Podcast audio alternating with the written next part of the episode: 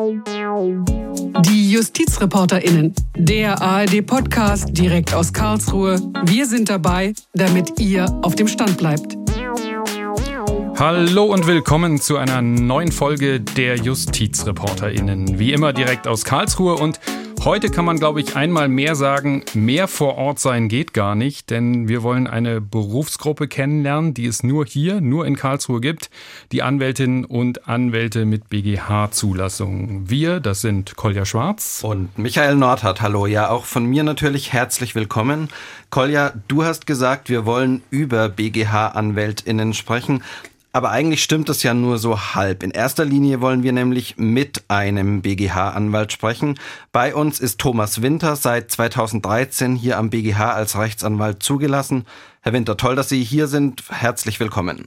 Hallo Herr Schwarz, hallo Herr Nordhardt.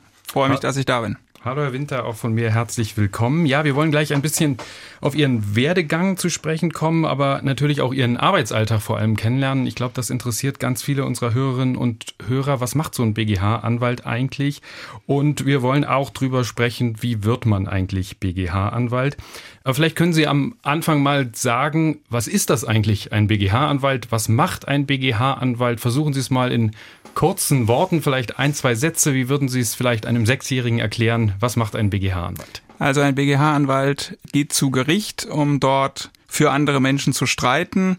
Und er geht nicht zu irgendeinem Gericht, sondern er geht zum Bundesgerichtshof, was das Gericht ist, das die Rechtsstreitigkeiten als letzte Instanz entscheidet. Genau, die Menschen haben also sozusagen zwei Instanzen in der Regel schon hinter sich und ähm, hier geht es dann eigentlich noch um die großen Rechtsfragen und um die Leitlinien für die Rechtsprechung. Genau so ist es. Hier werden die Fälle dann abschließend entschieden. Es werden natürlich die einzelnen Fälle entschieden, aber wenn so eine Entscheidung ergeht, strahlt das auf viele andere Rechtsfälle aus. Also wir haben einen Modellfall hier in Karlsruhe, den wir verhandeln und der BGH dann entscheidet.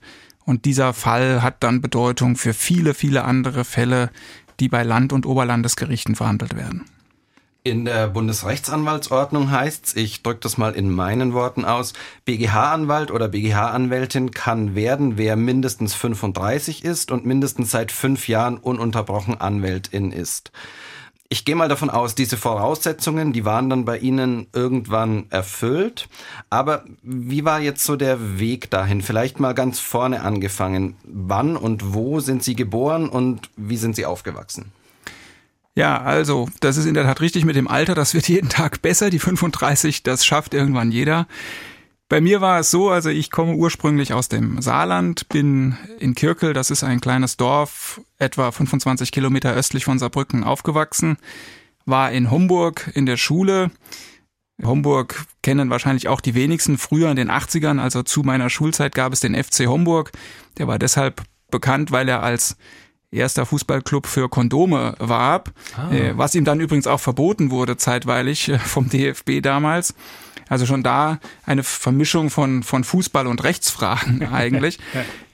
Also ich habe dann 1992 in, in Homburg Abitur gemacht, habe im gleichen Jahr in Saarbrücken mit dem Jurastudium begonnen, war zwei Jahre in Saarbrücken, habe leichte Berührungen auch mit ihrem Beruf gehabt. Ich habe nämlich zwei Jahre nicht für den Rundfunk gearbeitet, aber für die Saarbrücker Zeitung geschrieben. Ah, spannend. Ähm, und das war natürlich jetzt kein, kein, ich war jetzt nicht im Politikressort, wie man sich vorstellen kann, sondern ich habe lokale Berichterstattung gemacht, was aber trotzdem ganz nett war, weil ich mich nämlich damit beschäftigt habe, wie man eigentlich auch kurz und bündig schreibt. Ja, also wenn Sie 60 Zeilen haben, und alles unterbringen müssen, dann schult sie das schon. Davon habe ich später und bis heute stark profitiert, Kommen wir vielleicht noch drauf. Vielleicht tauschen wir auch einfach mal die Plätze oder so. Ja, auch das könnten wir jederzeit machen. Ich lade Sie herzlich ein, mal die rote Robe anzuziehen und dann gehen Sie mal rüber. Also kurzum, das war natürlich neben den Anfangssemestern eigentlich eine ganz gute Schule. Einfach die Sprache so ein bisschen zu pflegen.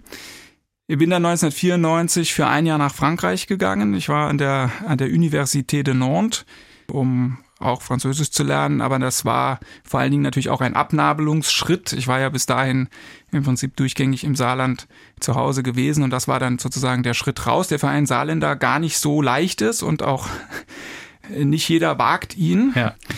Aber ich habe das dann gemacht und dann wurde mir in dem Jahr auch klar, dass ich nach dem, dem Zwischenabschluss in Frankreich nicht zurückgehen würde nach Saarbrücken, sondern ich bin dann nach Freiburg gegangen. Habe dort erstes Staatsexamen gemacht 1998, dann 2000 auch zweites Staatsexamen. Mhm. Habe anschließend promoviert zu einem zivilrechtlichen Thema, habe parallel am Max-Planck-Institut für Strafrecht und Kriminologie gearbeitet, war dann 2001 fertig mit der Promotion und habe meine ersten Schritte in Frankfurt bei einer großen Kanzlei, bei einer Wirtschaftskanzlei unternommen. Mhm. Vielleicht machen wir da einen kurzen Break, kommen Gerne. gleich nochmal drauf. Ich möchte nochmal zwei Schritte zurückgehen sozusagen. Stand das für Sie immer fest, Jura zu studieren? Oder Sie haben jetzt gerade gesagt, so, Sie waren dann auch bei der Zeitung. Gab es da auch andere Wege, die Sie hätten vielleicht einschlagen können? Ja, also vorstellen konnte ich mir vieles. Es war wahrscheinlich wie bei ganz vielen Juristen am Ende man war sich bei den anderen Sachen nicht so richtig sicher und man hatte das Gefühl, dass man mit Jura nichts falsch macht. Ich hatte lange überlegt, tatsächlich Physik zu studieren, habe mich dann aber dagegen entschieden, weil ich mir das Berufsbild nicht so richtig vorstellen konnte, war vielleicht auch ein bisschen ein Mangel an Fantasie, aber ich habe mich nicht dauerhaft jetzt beispielsweise in einem Labor oder so gesehen. Das war mir zu still letztlich die Tätigkeit auch. Ja. Und hatte dann über einen Freund, auch da war schon Zufall im Spiel, hatte dann über einen Freund Kontakt zu einem Professor der, der Rechtswissenschaft in Saarbrücken. Mit dem habe ich mich ein bisschen unterhalten und dann habe ich mir gedacht, okay, ja, das, das will ich machen. Ich habe die ersten vier Semester, muss ich sagen, jetzt nicht mit allergrößter Begeisterung studiert, will ich ganz offen einräumen. Ich habe das bei der Zeitung sehr, sehr gerne gemacht. Aber letzten Endes war natürlich klar, ich hatte diesen Weg eingeschlagen und die Zeit in Frankreich war auch wirklich wichtig für mich, um mich da zu finden, weil ich dann auch sagte, okay, und jetzt, wenn ich zurückkomme, mache ich es richtig.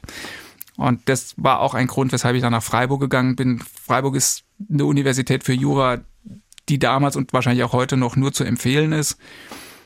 Und auch eine sehr auch, schöne Studentenstadt. Das war auch natürlich. genau richtig, genau. Ja. Genau, was aber schon ein bisschen auch zu der Frage führt, wenn wir uns damals ein bisschen an ihre Fersen geheftet hätten, was hätten wir denn da ja, im Studium bei Ihnen so gesehen? War das viel tatsächlich Bibliothek und konzentriertem Lernen verbunden oder äh, gab es da auch noch Dinge nebenher?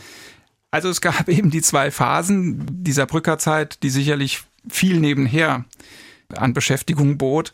In Freiburg war es dann deutlich konzentrierter. Das spielte auch so ein bisschen eine Rolle, dass ich da dann auch Leute traf, die eben auch zum fünften Semester dahin kamen und für die dann auch klar war, dass man vielleicht auch ein bisschen was aufzuholen hatte.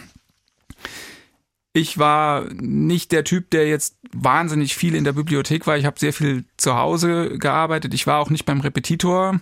sondern habe mir sozusagen das individuell überlegt, wie ich das wohl am besten mache. War relativ viel in den Vorlesungen, auch in den, das fing damals so an, diese Kurse Examen ohne Rep, das war so ein Schlagwort in Freiburg damals auch.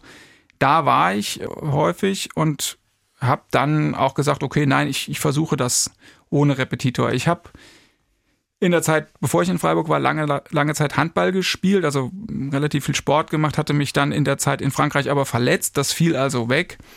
War dann in Freiburg, ähm, habe ich studiert und Sie haben ja gesagt, ist eine Studentenstadt, relativ viel dann auch gefeiert am Wochenende. Aber als es dann sozusagen Richtung Examen ging, wurde es eben natürlich immer konzentrierter. Okay. Kommen wir weiter zum Werdegang. Sie haben es eben schon angesprochen. Sie haben dann promoviert. Sie haben in der Kanzlei gearbeitet. Also ich war in der Großkanzlei in Frankfurt. Hatte allerdings meinen ersten Berührungspunkt zuvor hier in Karlsruhe gehabt. Ich war bei Professor Krämer, der damals Rechtsanwalt beim Bundesgerichtshof war, als Referendar.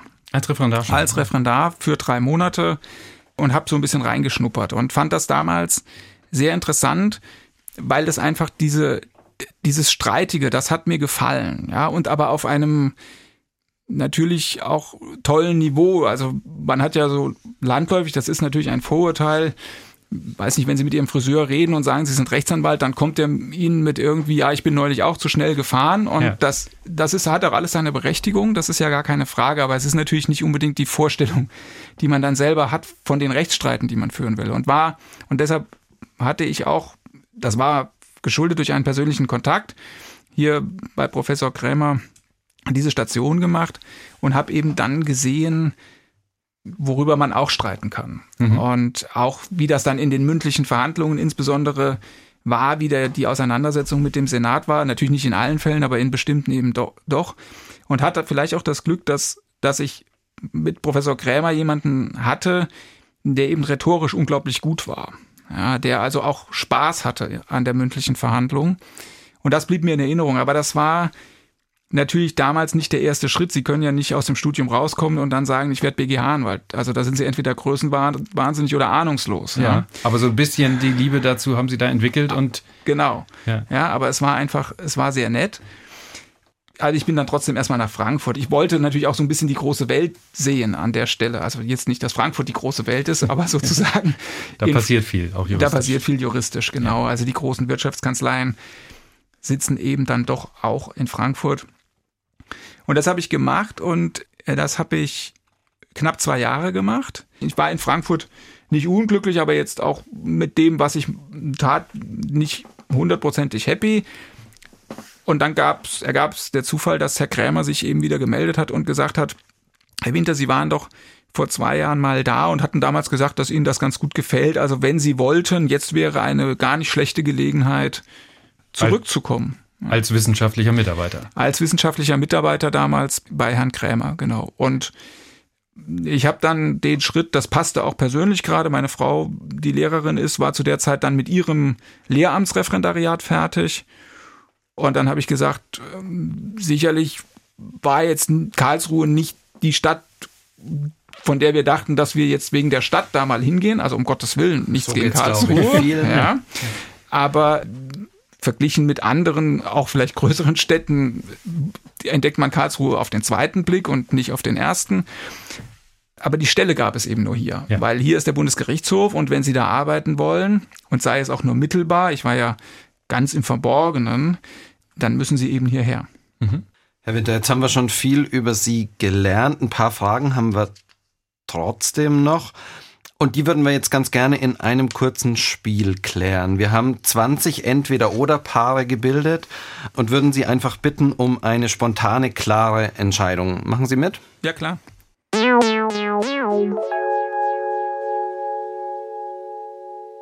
Okay, dann geht's los. Fernsehen oder Buch? Buch. Spaghetti oder Spätzle? Spaghetti. Bildschirm oder Papier? Papier. Robe oder Jeans? Robe.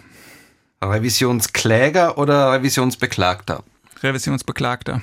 Fahrrad oder Porsche? Fahrrad. Fußball oder Tennis? Fußball. Schriftsatz oder Plädoyer? Plädoyer. Früh aufstehen oder ausschlafen? Früh aufstehen. Sommer oder Winter? Sommer. Italien oder Dänemark? Dänemark. Stadtleben oder Landluft? Stadtleben. Schadensersatz statt der Leistung oder Schadensersatz neben der Leistung? Schadensersatz neben der Leistung. Wie? Fleisch oder Gemüse? Gemüse. Kinder oder Karriere? Kinder und Karriere. BGB oder Grundgesetz? BGB. Online oder offline? Offline. Argumentieren oder subsumieren? Argumentieren. Auf Achse oder relaxed? Relaxed. Kommentar oder selber wissen? Kommentar. Okay. Gut. Respekt. Sie haben sich bei allen Sachen fast entschieden, nur Kinder und Karriere, glaube ich, gesagt. Ja, weil das wäre, das Fies. wäre unfair gewesen. als Vater von drei Kindern, die möglicherweise diesen Podcast, wenn sie ihn in die Finger bekommen, hören, kann ich schlecht Karriere sagen. Wenn ich aber Kinder sage, dann komme ich nach Hause und sagt meine Frau, du lügst. Ja? also von daher, da musste ich ausweichen. Ja. Wie alt sind Ihre Kinder, wenn ich fragen darf? Also die Kleine ist neun, dann habe ich einen Elfjährigen und der Große wird im November 16. Oh ja. Und die Karriere klappt trotzdem nebenbei. Ja, die Karriere klappt nebenbei oder die Kinder werden nebenbei ganz ordentlich groß. Also gibt's eine schöne Anekdote, ja. Wir saßen irgendwie am Abendessentisch und gelegentlich erzähle ich von Fällen. Also wenn es was Anschauliches ist, dann erzähle ich von Fällen. Aber die Kinder bekommen natürlich auch vor allen Dingen mit, wie ich arbeite, wie viel ich arbeite. Und das ist ein gutes Stichpunkt Karriere oder Kinder. Und wir saßen am Tisch und jedenfalls, ich, ich sagte dann, wir kamen drauf, was die Kinder so werden wollen, ja, wie, wie das halt so ist. Also was weiß ich, früher Feuerwehrmann und irgendwann wird's dann was anderes. Ja. Und der Große sagte, na ja, er würde irgendwie gerne Forscher werden oder so. Und der Zweite, der sagte Fußballer. Und äh, dann sagte ich zu meiner Tochter, die Kleine, ja gut, also wenn die beiden Jungs äh, raus sind, dann musst du das Büro irgendwann übernehmen, wo, woraufhin der Große von rechts tönte, kann ich dir nicht empfehlen, musst du viel zu viel arbeiten. Ja, das ist ganz gut. Ich habe auch eine Anekdote mit Ihnen und Ihren Kindern und zwar habe ich mal eine BGH-Verhandlung mir angeschaut und plötzlich kamen Sie, Sie waren da als BGH-Anwalt tätig, mit Ihren Kindern in den Saal und haben quasi die dann dem Vorsitzenden vorgestellt und gesagt, tut mir leid, ich habe heute einfach keine andere Betreuung gefunden. Also das war auch ein Novum, dass man das dann mal gesehen hat. Ich glaube nur die beiden Kleinen, die bei dieser Verhandlung dabei waren. Der Große war separat mal mit. Der hat mir dann hinterher auch erzählt, was ich alles nicht so gut gemacht habe, was völlig in Ordnung ist. Und die beiden Kleinen wollten dann natürlich auch mal dabei sein. Und dann haben wir tatsächlich, irgendwann in den Herbstferien war das, glaube ich, mal den, den Slot genutzt, dass ich gesagt habe, okay, heute heute kann ich, kann ich euch mitnehmen und das traf sich dann auch natürlich genau so. An dem Tag hatten wir dann just auch ein, ein Problem. Ging aber ganz gut. Das ist erstaunlich, wenn sie die Kinder dann mitnehmen und so geht's manchem Kollegen auch. Wenn sie dann beim BGH sind, die, es gibt einen natürlichen Respekt. Das ist ganz interessant. Also das war gar nicht schwierig, dass die dann irgendwie, sie haben es ja dann auch erlebt, da hat niemand reingefragt und niemand gesagt, ach Papa, was machst du denn jetzt da? ja. Sondern die saßen dann da, haben sich das angehört und es lief völlig problemlos. Schön. Plädoyer oder Schriftsatz, da haben Sie sich auch sehr, sehr klar fürs Plädoyer ausgesprochen. Weil mir das durchaus Freude macht. Das ist, glaube ich, vermute mal, dass die Mehrzahl meiner Kollegen sich für Schriftsatz entschieden hätten, denn Plädoyer ist unglaublich schwierig. Schriftsatz ist auch schwierig, aber Plädoyer ist deshalb schwierig, weil sie ja versuchen müssen, in einer relativ begrenzten Zeit durch das Ohr in das Gehirn des Richters zu kommen. Und das können sie nicht schaffen, wenn sie zu kompliziert sind oder zu kompliziert sprechen. Andererseits sind aber die Sachen, die wir verhandeln, mitunter ja doch schwierig. Und das hinzubekommen, auch dann hinreichend pointiert, nochmal versuchen, etwas zu bewegen nach drei Instanzen, in denen viel geschrieben worden ist, sozusagen dann der letzte, das ist dann der letzte Schuss. Ja, also wenn Sie in die Verhandlung kommen, der oder die Vorsitzende des Senats von der vorläufigen Beratung des Senats berichtet und das Votum ist gegen Sie. Was, was machen Sie dann eigentlich? Wenn Sie dann das nochmal vortragen, was sie geschrieben haben, dann hört sich das vielleicht flüssig an, bewirkt aber natürlich nichts, mhm. weil das Gericht ist top vorbereitet, das Gericht kennt alles, was sie geschrieben haben. Und an der Stelle dann nochmal zu versuchen, etwas zu bewegen, das ist unglaublich schwierig, das ist auch in der Vorbereitung sehr, sehr aufwendig. Aber wenn ihnen das gelingt, dass sie da tatsächlich in der Verhandlung nochmal merken, okay, und jetzt da ist ein Punkt, wo das Gericht nochmal denkt, das ist natürlich schon toll. Es, ich muss aber dazu sagen, es ist natürlich selten, ja, mhm. weil dass ihnen da tatsächlich nochmal was Neues einfällt, ist, ist ungeheuer schwierig. Und sie haben ja hier ein Gericht, also ich meine, das ist das Gericht hier, der BGH, die machen die Rechtsprechung. Also die, und die machen damit auch das Recht. Die legen die Gesetze aus und so wie die die Gesetze auslegen, so sind sie dann auch. Sie sind auch zu fünft, also immer fünf Richter, und die sind ja ungeheuer klug. Also, dass sie da wirklich nochmal Bewegung reinbringen, ist, ist selten. Es wäre ja auch merkwürdig, wenn es anders wäre, ja, weil dann hätten ja viele am Fall vorbeigeschrieben vorher. Und trotzdem gelingt es manchmal, das sind mit die besten Momente im Berufsleben. Ja, also haben Sie das Gefühl, dass Sie da schon äh, mal Momente hatten, wo Sie noch überzeugen konnten? Oder nur, wo Ihnen was Neues eingefallen ist? Das ist ja dann die Frage, wie festgelegt ist das schon am Ein feiner Unterschied. Ja. ja, also es ist selten. Es ist wirklich, aber es kommt vor. Vielleicht auch gar nicht mal so sehr, dass man etwas komplett umschmeißt, aber dann doch wenigstens auch in bestimmten Punkten nochmal einen, einen einen Umschwung hat. Und man hat natürlich vor allem dann eine Chance, wenn sich die fünf vorne selbst nicht einig sind. Also wenn untereinander im Senat noch Diskussionsbedarf ist, dann kann man, dann kann mhm. man noch was bewegen. Jetzt sind wir aber schon mittendrin in dem, was Sie den ganzen Tag so machen. Lassen Sie uns aber mal vorne anfangen, weil schon ein bisschen vielleicht auch die Frage so im Raum steht, die Mandanten, die Mandantinnen, die Sie dann vertreten, ähm, die haben zwei Instanzen schon hinter sich. Wie kommen die dann zu Ihnen? Wie läuft das ab? Also die meisten Mandantinnen und Mandanten gewinne ich tatsächlich über die Kolleginnen und Kollegen, die das in den Vorinstanzen geführt haben. Also unsere, wenn man es aus Marketing-Sicht jetzt mal betrachtet, unsere Zielgruppe sind die Rechtsanwältinnen und Rechtsanwälte in der Instanz. Und da gibt es über Jahre gewachsene Zusammenarbeit. Da gibt es aber immer wieder auch neue Kontakte. Ähm, das sind sozusagen die Hauptzulieferer. Es ist auch nicht so, könnte man ja denken, dass der BGH den BGH-Anwalt für den jeweiligen Fall aussucht, sondern es ist Wettbewerb unter den BGH-Anwälten. Jede Partei kann sich den BGH-Anwalt aussuchen, den sie möchte. Jetzt müssen wir mal sagen, wie viele BGH-Anwältinnen und Anwälte es eigentlich gibt. Derzeit sind das 38. Es sind immer mal ein paar mehr, mal ein paar weniger, aber momentan sind es 38. Ähm, wenn dann so ein Fall zu Ihnen kommt, heißt das, dass Sie da jeden Fall annehmen oder hat das schon auch ein bisschen mit Spezialisierung zu tun, äh, welche Kollegen sich da an Sie wenden? Also man fragt sich ja so ein bisschen, Sie sagen, da ist durchaus eine Konkurrenz unter diesen BGH-Anwältinnen und Anwälten, aber gibt es auch, findet jeder einen BGH-Anwalt oder gibt es auch den Fall, dass man sagt, oh, da habe ich jetzt keine Lust auf den Fall? Also die Antwort auf die Frage ist ja, jeder findet einen BGH-Anwalt und ja, manchmal hat man keine Lust auf den Fall dann macht dann mach eben nicht ich ihn, aber dann gibt es jemanden, der sich dem diesem Fall auch annimmt und das mag auch umgekehrt so sein, dass jemand woanders nicht angenommen wird und der landet dann bei mir, aber das ist ohnehin die Ausnahme. Äh, in aller Regel sollte und ist es auch kein Problem, einen BGH-Anwalt zu finden. Es gibt keine so ausgeprägte Spezialisierung, wie das inzwischen in den Instanzen äh, der Fall ist.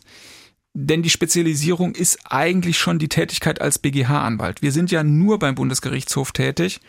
Und es ist richtig, im Moment sind wir 38, aber man muss sehen, die Zahl der Fälle ähm, oder der Kuchen, der da zu verteilen ist, der ist natürlich auch begrenzt. Also man kann so über den Daumen sagen, der BGH hat in Zivilsachen im Jahr etwa 4000 Eingänge. Also das heißt, es gibt einen überschaubaren Rahmen. Es gibt eine überschaubare Zahl von Mandaten, sodass wir mit den 38 an sich ganz gut bedient sind. Wir waren in den letzten Jahren auch mal über 40, aber das ist historisch gesehen eher viel gewesen. Mhm.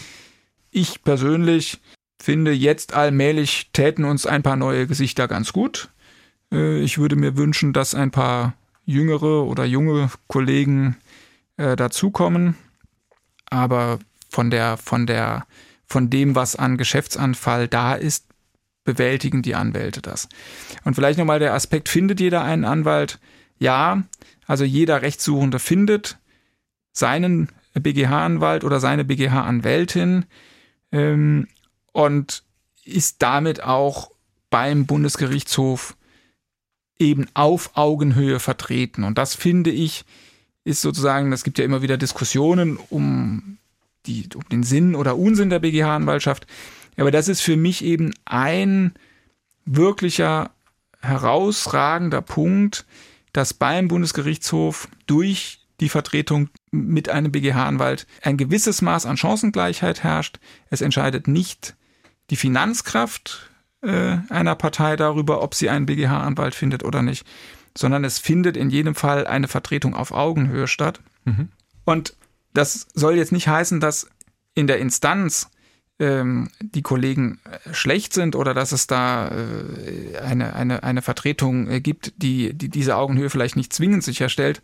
Aber die Unterschiede in der Instanz sind viel, viel größer. Da haben Sie auf der einen Seite die großen Wirtschaftskanzleien mit sehr, sehr hohen Stundensätzen, wo Sie als Privatperson, also wenn Sie jetzt nicht gerade der Vorstandsvorsitzende eines DAX-Konzerns waren, einfach nicht anlanden. Ja. Ähm, und auf der anderen Seite natürlich sehr, sehr viele auch, auch kleine, kleine Anwaltskanzleien, ähm, die, die schlicht auch gar nicht die Ressourcen haben, äh, wie die großen Büros. Das heißt, da haben sie sehr, sehr große Unterschiede, die sie hier in der letzten Instanz, wo es dann wirklich um die Wurst geht, in der Form nicht mehr haben.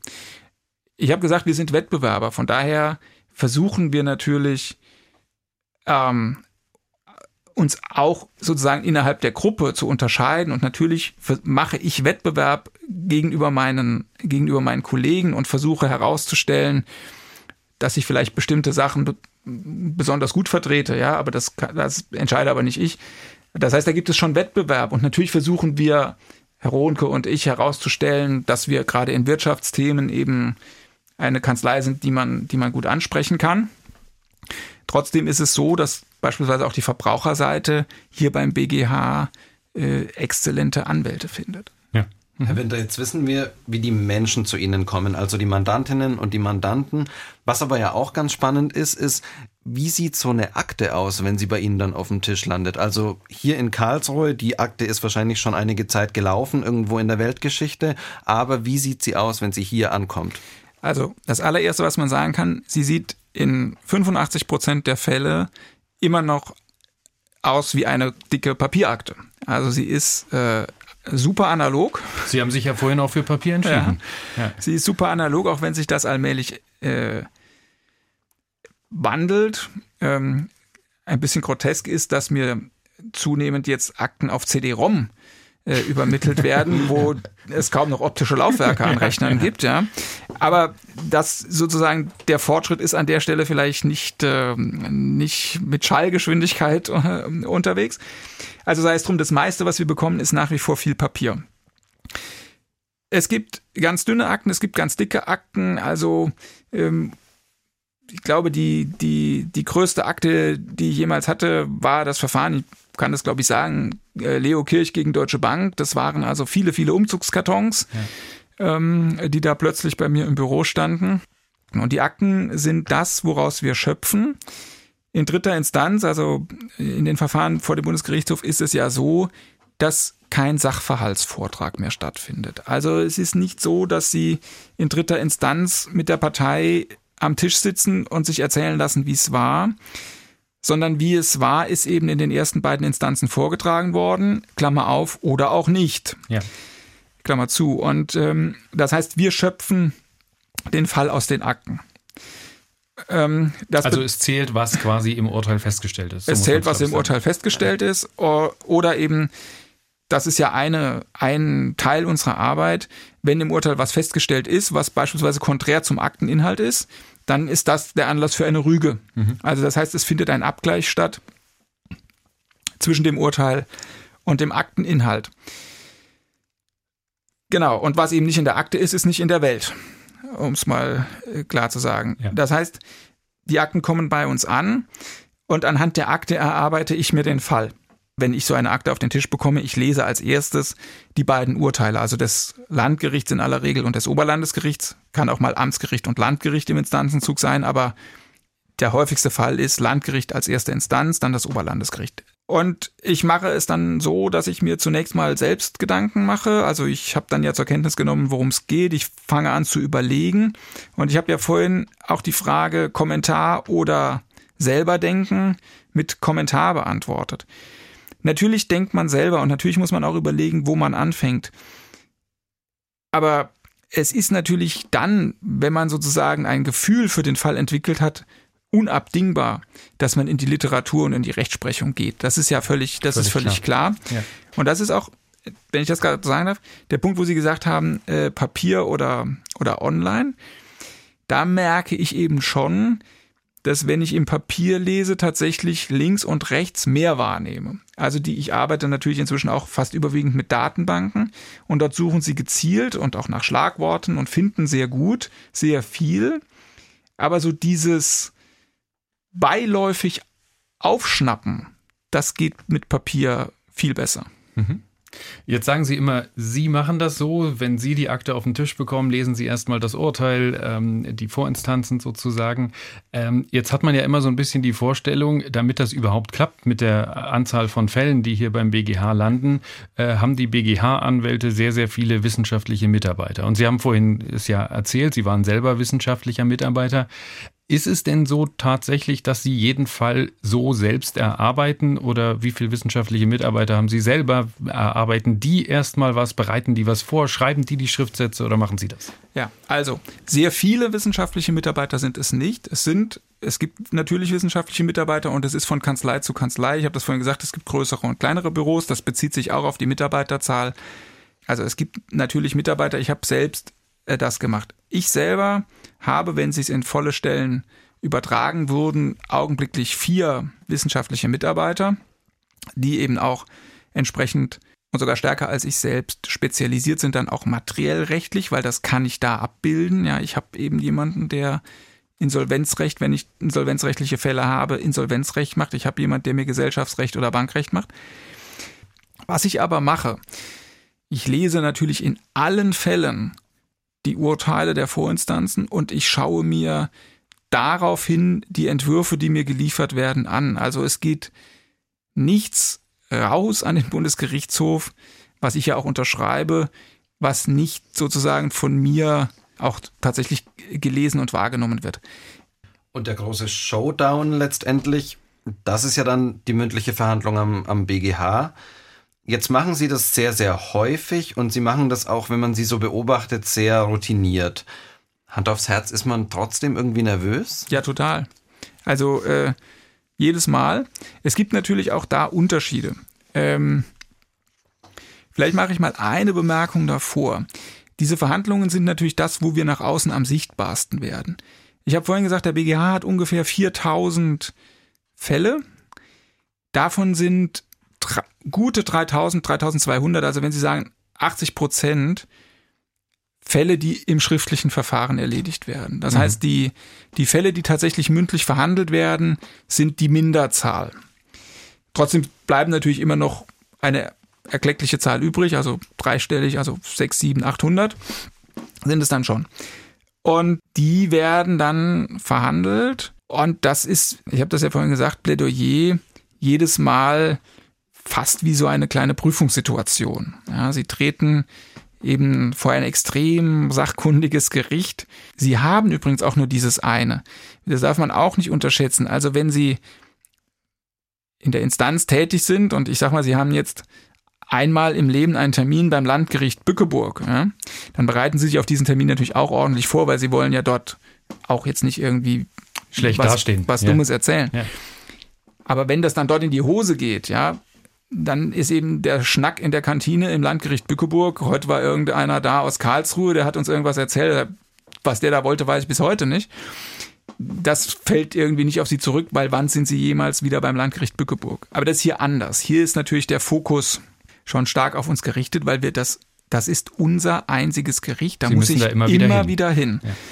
So, schon das, äh, schon das zwingt mich dazu, mich akribisch vorzubereiten auch, das zwingt mich auch dazu, sozusagen versuchen, dort standzuhalten. So.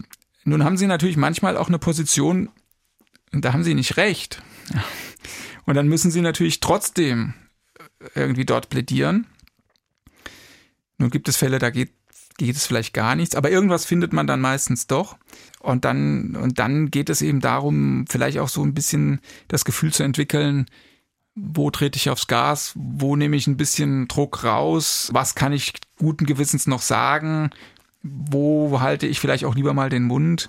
Das gelingt einem auch nicht immer im Einzelfall, ja. Manchmal überzieht man vielleicht eine Nuance, Manchmal geht man raus und ärgert sich auch ein bisschen, ob man nicht vielleicht doch hätte noch mal etwas offensiver sein können. Lassen Sie uns mal ein paar Schritte weitergehen. Wir haben schon einiges angesprochen und Sie haben äh, es vorhin auch schon ein bisschen angesprochen, wie wird man eigentlich BGH-Anwalt?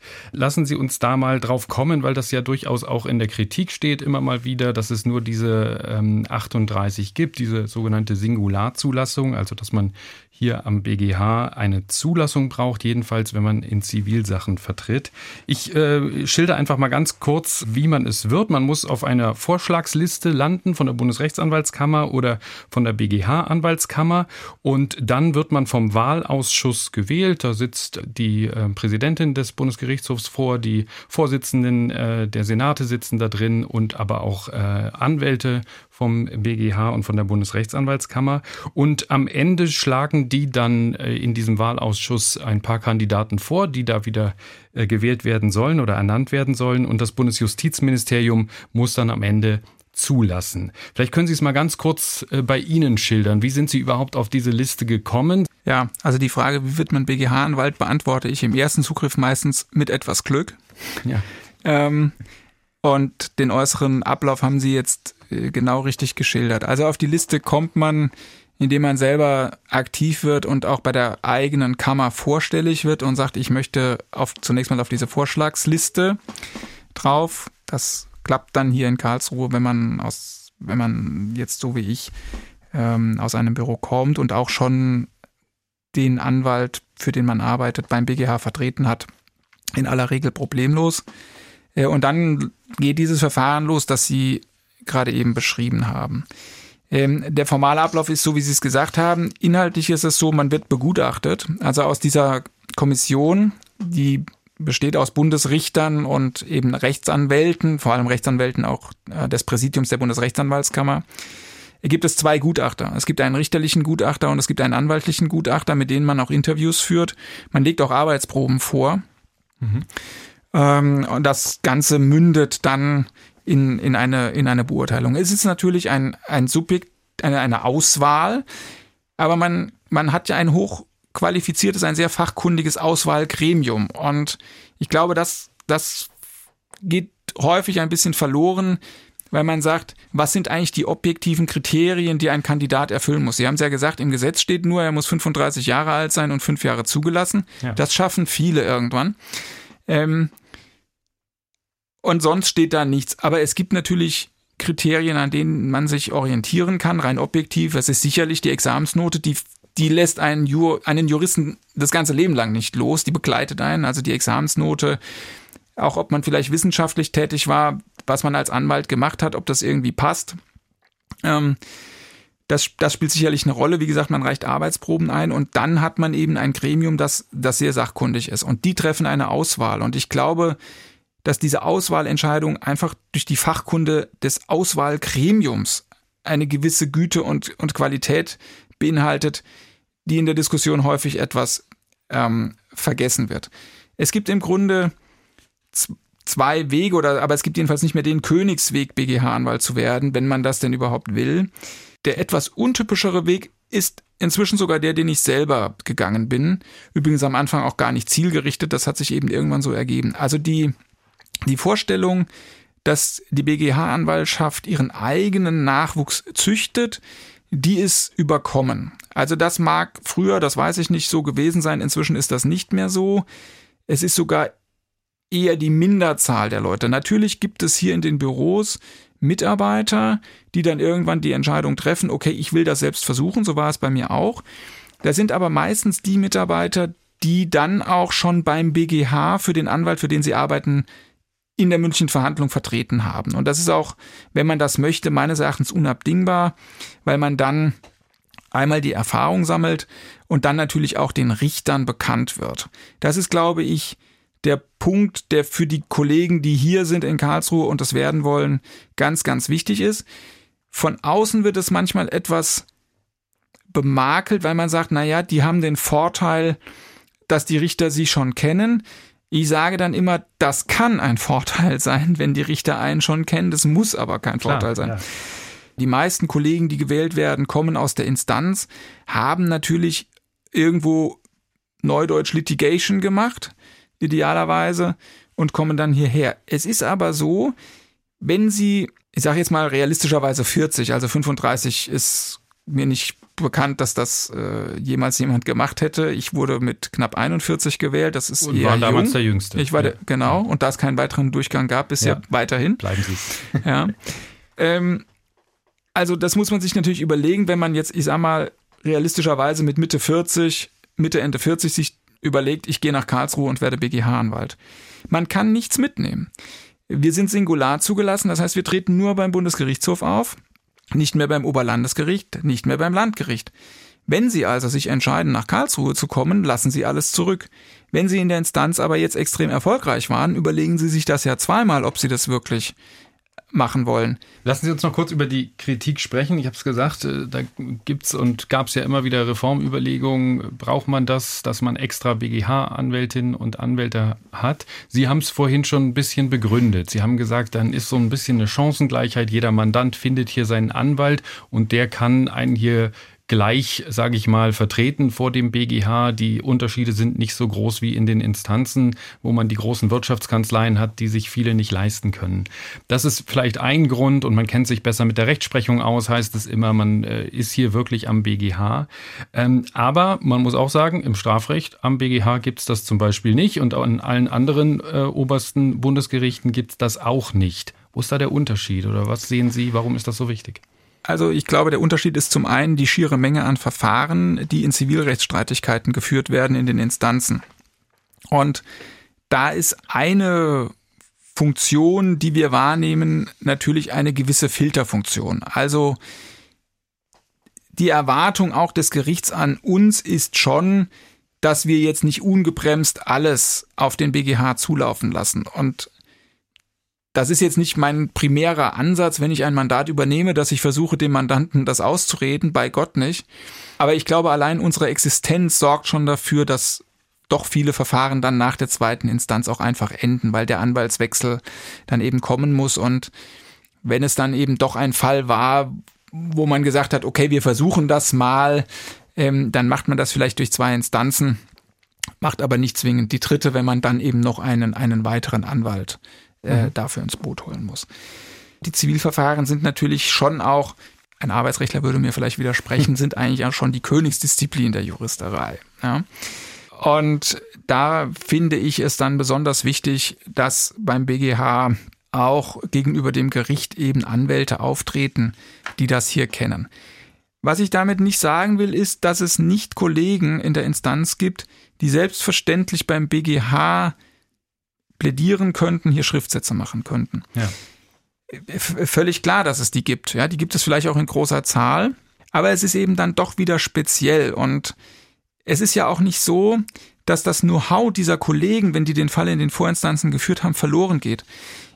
Wenn ich einen Fall bearbeite, ist ja nicht mein Anspruch, und jetzt erkläre ich euch mal die Welt, ja, sondern idealerweise stehe ich ja auf den Schultern meines Voranwalts. Und Sie tauschen sich dann auch aus. Und ich tausche mich mit dem auch aus. Also es ist nicht so, dass ich nur die Akte lese, sondern ich mache ja dann einen Entwurf und der geht an meinen Voranwalt und dann ist der eingeladen, sich einzubringen. Ja.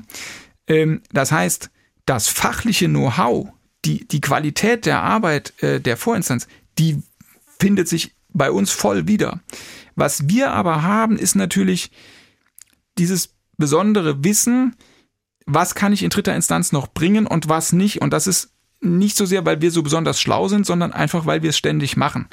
Und wenn Sie sich überlegen, es gibt 4000 Fälle in Zivilsachen beim BGH im Jahr, wenn Sie das auf 150.000 Anwälte in Deutschland verteilen, wie viel Revisionsverfahren macht dann ein einzelner Anwalt? Der kann diese Erfahrung gar nicht sammeln und das würde eben, wenn man es dann freigeben würde, dann doch dazu führen, dass wir einfach sehr, sehr viele Rechtsmittel mutmaßlich hier hätten, die an dem Thema oder am Kern dessen, was eben in dritter Instanz noch möglich ist, doch vorbeigingen. Jetzt haben einige dieser Kollegen, 165.000 Anwälte gibt es in Deutschland etwa, äh, gesagt, das ist ein ungerechtfertigter Eingriff in die Berufsfreiheit. Aber das Bundesverfassungsgericht hat das bisher eigentlich so akzeptiert, hat gesagt, da gibt es einen sachlichen, einen guten Grund dafür und deswegen darf das so sein. Jetzt habe ich manchmal auch so ein bisschen das Gefühl, wenn man diese Zulassung einmal hat, dann gibt man die auch äh, nie mehr her und vergisst dann auch, dass man vielleicht irgendwann auch, dass es noch ein Leben nach dem Anwaltsdasein gibt. Äh, Ihr Vorgänger, der Herr Krämer, bei dem Sie auch wissenschaftlicher Mitarbeiter war, hat es zum Beispiel bis 77 gemacht. Ist das ganz persönlich gefragt auch Ihr Ziel oder haben Sie noch was anderes vor? Naja, also ich glaube, je jünger man ist, wenn man diese Frage gestellt bekommt, desto mehr sagt man, ich höre spätestens mit 60 auf und je näher man den Zeitpunkt rückt, sagt man, naja, also bis 65 könnte ich noch und möglicherweise verschiebt es sich dann so nach hinten. Ja. Im Moment würde ich sagen, ähm, ich kann mir viele andere Dinge auch vorstellen, die ich machen könnte, außer jeden Tag ins Büro zu gehen, obwohl es sehr schön ist im Büro. Aber nein, ich, ich denke, für mich persönlich würde ich so eine Regelaltersgrenze sehen, also irgendwo mit 65, 66, 67, das ist jetzt nicht genau definiert, würde ich denken, dass es dann auch mal gut ist, Stand heute. Der Blick ins Alter ist ja eigentlich auch immer so ein ganz schöner Schluss, aber uns interessiert trotzdem noch ein bisschen so das Hier und Jetzt. Herr Winter, nehmen Sie uns einfach mal noch ein bisschen mit. Was treibt Sie zurzeit besonders um? Woran sitzen Sie? Können wir in der nächsten Zeit irgendwelche spannenden, aufregenden Fälle erwarten? Also was uns natürlich im Moment auch stark beschäftigt, ist der Diesel. Das ist ähm, einfach durch die schiere Menge der Verfahren ein Punkt hier beim BGH. Juristisch ist das hm, nicht trivial, aber es wiederholt sich natürlich. Was uns immer wieder beschäftigt, sind natürlich auch die, die Themen rund um, um die neuen Medien, Internet. Äh, da mache ich relativ viel. Äh, da gibt's ständig neue Fragen rund um Bewertungsplattformen, äh, rund um die Suchmaschine, äh, auch immer wieder im Konflikt mit dem Urheberrecht oder eben nicht. Also das wird, äh, das wird sehr spannend sein. Was natürlich jetzt kommt, äh, wo ich die ersten Fälle habe, sind die äh, Betriebsschließungsversicherungen. Also das Thema Corona wird kommen. Ja. Da sind die ersten Fälle da. Da ist einmal die versicherungsrechtliche äh, Fragestellung virulent. Da wird es aber auch die Staatshaftungsansprüche geben. Wir haben auch schon Fälle, wo es um die Frage geht, ob Miete gemindert werden kann. Ähm, also diese Corona-Themen, die werden und kommen, wird, wird uns lange beschäftigen. Okay, einiges geboten. Eine Sache gibt's aber noch, quasi das Wichtigste zum Schluss. Wir JustizreporterInnen, wir sind tollerweise ein Podcast, der sehr viel von StudentInnen und ReferendarInnen gehört wird. Zurzeit haben Sie einen Referendar, das wissen wir einfach daher, weil er heute mit hierher gekommen ist. Aber ist es immer so? Kann man sich bei Ihnen fürs Ref bewerben? Wie sieht's da aus? Ja, das äh, kann man sehr gut. Ich freue mich auch immer wieder, wenn ich gute Referendare habe. Sie haben vorhin die Mitarbeiter angesprochen. Das ist für uns gar nicht so einfach, Mitarbeiter zu gewinnen, weil wir im selben Teich fischen wie im Prinzip alle. Ja. Ähm, und das Referendariat ist eine super Gelegenheit, einfach bei uns mal reinzuschauen, mal zu gucken, ob diese Tätigkeit nicht doch auch interessant ist. Die blüht ein bisschen ja im Verborgenen. Das wissen, also erstens wissen schon gar nicht alle, dass es überhaupt BGA-Anwälte gibt und dann wissen noch mal weniger, dass man da auch arbeiten kann. Das haben wir heute jetzt zutage gefördert. Das haben wir gefördert, ja. genau. Und ich freue mich über Bewerbungen äh, von Referendaren, die können die Anwaltsstation machen oder auch die Wahlstation äh, bei uns und die, die können eine Menge sehen. Also einmal, also wir können entsprechend unserer Tätigkeit natürlich keine, also wir fliegen nicht morgens nach Zürich, äh, Amsterdam, Frankfurt oder so, sondern wir sitzen über unseren Akten, das ist klar. Aber wir gehen natürlich auch zum BGH und ähm, diese Verhandlungen mitzuerleben ist, ist eine Sache. Und aber auch sozusagen diese juristische Tätigkeit echt Jura zu machen, ist, ist durchaus, glaube ich, erhellend. Das ging jetzt raus an alle Hörerinnen und Hörer und da können Sie wahrscheinlich mit der einen oder anderen Bewerbung jetzt rechnen. Und es sind auch noch nicht alle Plätze. Und es sind auch noch nicht alle Plätze bis 2030 schon vergeben, sondern man hätte noch die Möglichkeit. Ja, ja. Also Gut. Einfach eine E-Mail schreiben. Es ist ganz niedrigschwellig. Das ist vielleicht auch etwas, was mir am Herzen liegt, sowohl gegenüber den Kolleginnen und Kollegen als auch Referendarinnen, Referendare. Ähm, wir sind nicht irgendwie ähm, weiß Gott wo, ja, also wir sitzen in Karlsruhe und wir, neben mir steht ein Telefon und ich lese E-Mails und äh, natürlich kann man mich ansprechen, äh, ganz, ganz niedrigschwellig. Jeder bekommt Antwort, nicht jeder bekommt eine Zusage. Das geht nicht anders, das sind auch Kapazitätsprobleme, aber ich schaue mir gerne alles an.